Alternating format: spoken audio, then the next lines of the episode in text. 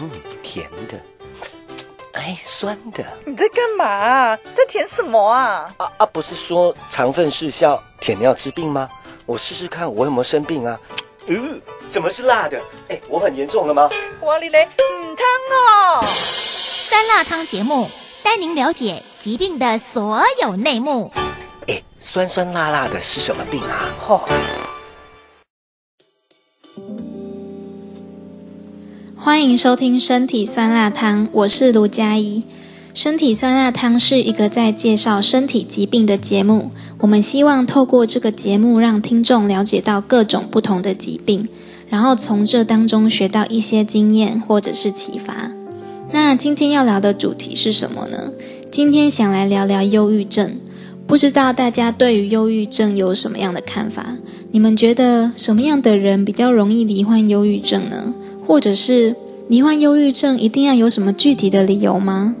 根据调查指出，目前台湾罹患忧郁症的人口是两百万人，所以我们从这当中可以发现，忧郁症真的是现代人很容易罹患的疾病。毕竟，身为一个人类，我们要烦恼的事情真的是太多太多了。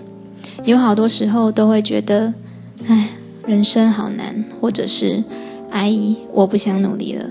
而且最近疫情又爆发了，所以外界带给我们的压力是越来越大的。因此，在今天的节目内容中，我们会分享一位忧郁症患者他本人的真实经验还有故事，希望能让大家更深入的了解忧郁症。在节目正式开始之前，我们会先进一段音乐，让我们一起来听听李友廷的《谁》。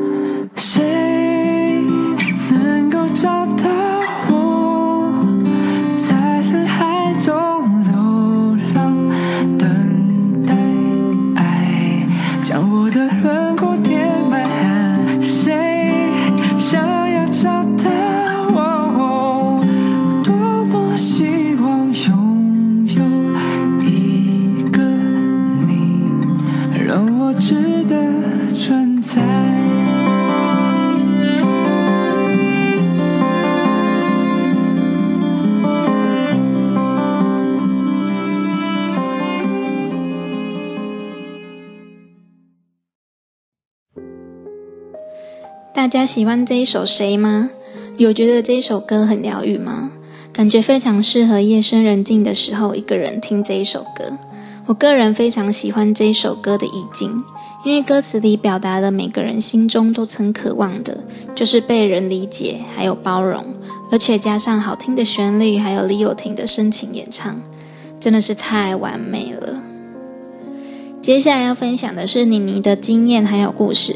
想要聊聊妮妮从一开始是如何发现自己罹患忧郁症的，到罹患忧郁症对她的生活产生了什么样的改变，以及一些她自己内心的想法。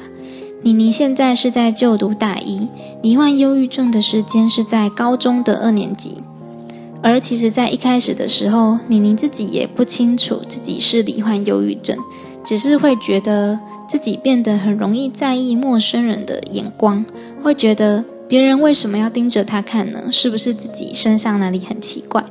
又或者是在学校的时候，就会开始对同学的一举一动感到很在意，会因为别人的一个小举动就开始想很多，也就是内心变得很敏感，小剧场越来越多。有可能因为一件小事情就难过了两个礼拜那么久。所以到后来，妮妮自己已经承受不住这种心理压力，所以就去找医生。经过检查，也确定是罹患轻度忧郁症。其实对妮妮来说，忧郁症除了带给自己内心很大的煎熬之外，家人跟朋友也是让她压力很大的原因。因为妮妮不希望身边的人知道自己罹患忧郁症之后，就开始对她很有防备，也就是讲话都要变得很小心翼翼。妮妮希望大家还是可以像以前一样对待她。而对一名学生来说，学业当然是非常重要的，但因为忧郁症的原因，妮妮常常觉得提不起劲来做任何的事情，或者是做事情的时候都没有想法，所以这一点是影响妮妮非常多的。而且在请假这一方面也非常的不方便，因为忧郁症它并不是身体上的疾病，它是属于心理上的，所以很难提出什么具体的理由来请假，而这也是让妮妮很困扰的。那以上就是简单的分享你的故事，还有他的一些心路历程。接下来要为大家播放一首歌，华晨宇的《好想爱这个世界》啊，让我们一起来聆听。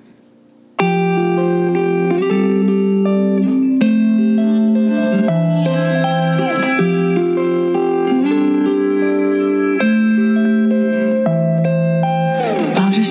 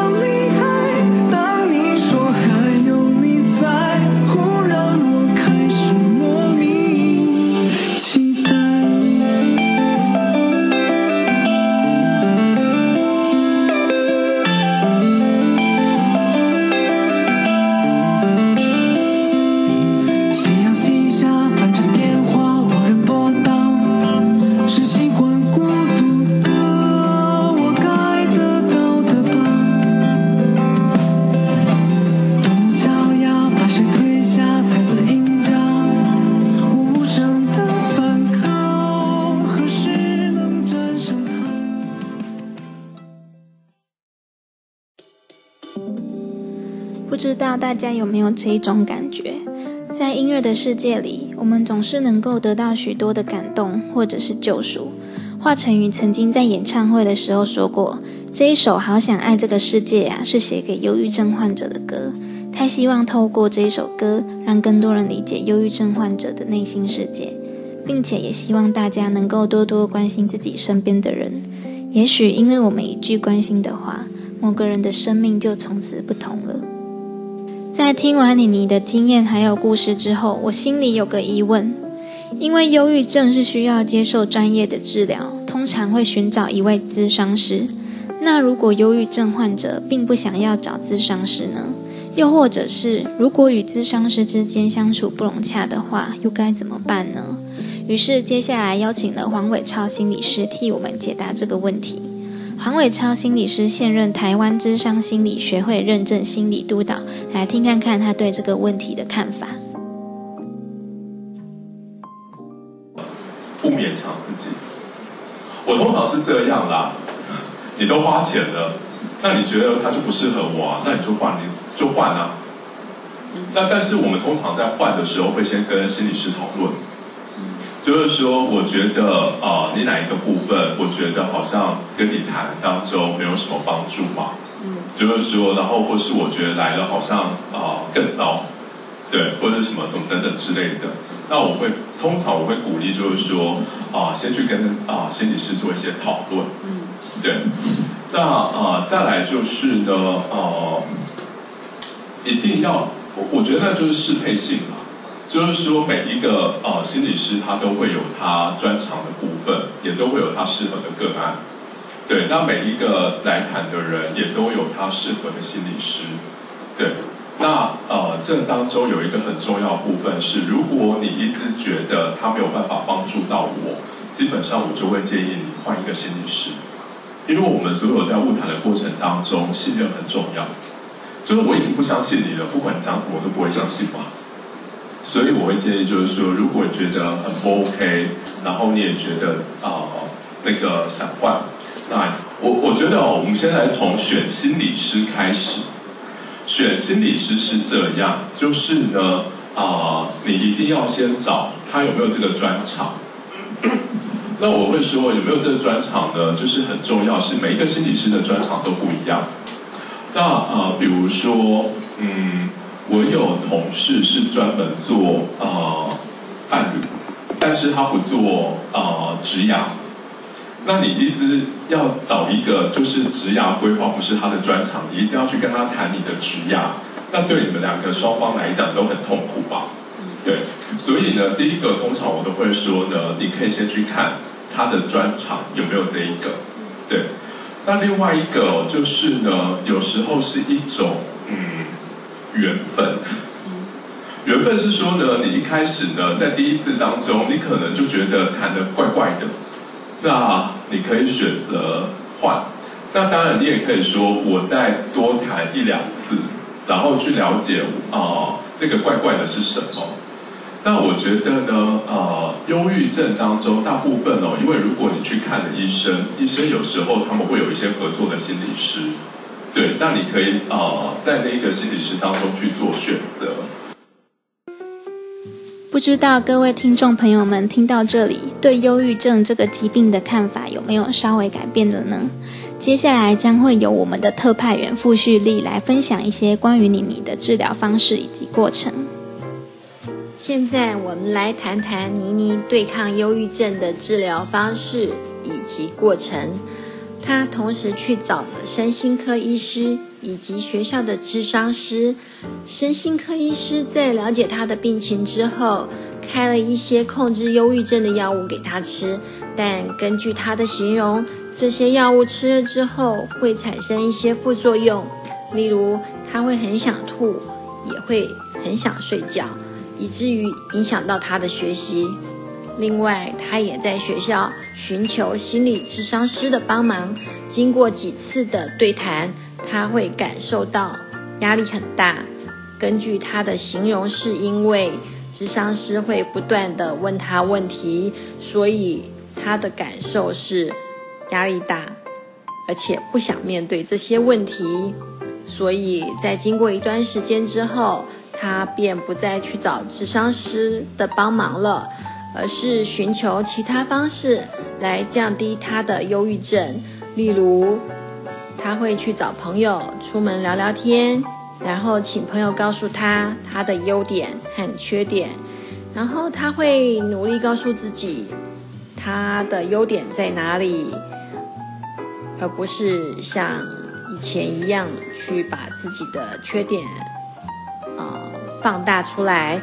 根据妮妮的叙述呢，她病发的时候会想哭，人会变得很敏感，会不想出门，所以她需要时时提醒自己，告诉自己她的优点在哪里，建立她自己的自信心。我们都知道，忧郁症是情绪上的问题，轻则时常感到情绪的低落，在工作上或学业上是提不起劲来的，无精打采而产生疲惫感；重则有自残、自杀的倾向。整体来说，是大脑内的神经物质分泌不平衡所导致的结果。因此，罹患忧郁症的人该寻求医师的协助。除了药物的控制之外，更应该努力参加户外活动，增进人际关系，让自己保有正面的观念，增加人际关系的互动感，让患有忧郁症的患者得以改善大脑调节情绪变换的能力。以上是傅旭丽在 Podcast 为您所做的忧郁症总结，谢谢大家。以上就是我们今天的节目内容。不知道大家有没有觉得自己又更加了解忧郁症了呢？忧郁症绝对不是因为想太多哦。也谢谢大家的收听，那我们下个节目见喽，拜拜。啊，结束了哦啊，怎么还是没有讲到酸酸辣辣的病啊？那你继续听啊。世新大学口传系叶荣惠教授监制，健康传播课程学生直播，台湾通传智库黄彩英老师技术指导。